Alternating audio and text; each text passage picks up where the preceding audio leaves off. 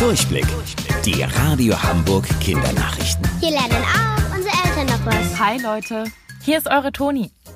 Eigentlich hätte die lange Nacht der Museen dieses Wochenende zum 20. Mal stattgefunden. Doch wegen Corona musste sie abgesagt werden. 38 Hamburger Museen haben sich aber etwas einfallen lassen, damit ihr trotzdem ein bisschen Abwechslung bekommt. Statt quer durch die Stadt zu fahren, kommt die lange Nacht der Museen zu euch ins Wohnzimmer. Vom Sofa aus spaziert ihr durch Ausstellungen, lernt spannende neue Dinge oder wie ihr Kunst selber zu Hause macht. Dafür nehmen die Museen extra eigene Videos auf. Es wird aber auch Live-Übertragungen geben. Das ist dann fast so, als wärt ihr selbst vor Ort. Alle Infos dazu findet ihr auch bei uns im Netz unter radiohamburg.de.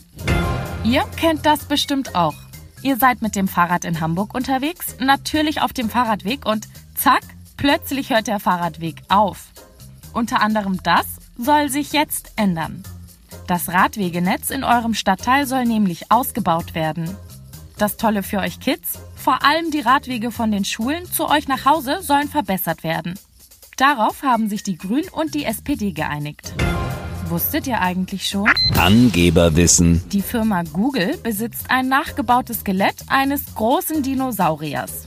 Und der wird von den Mitarbeitern Stan genannt. Bis später, eure Toni.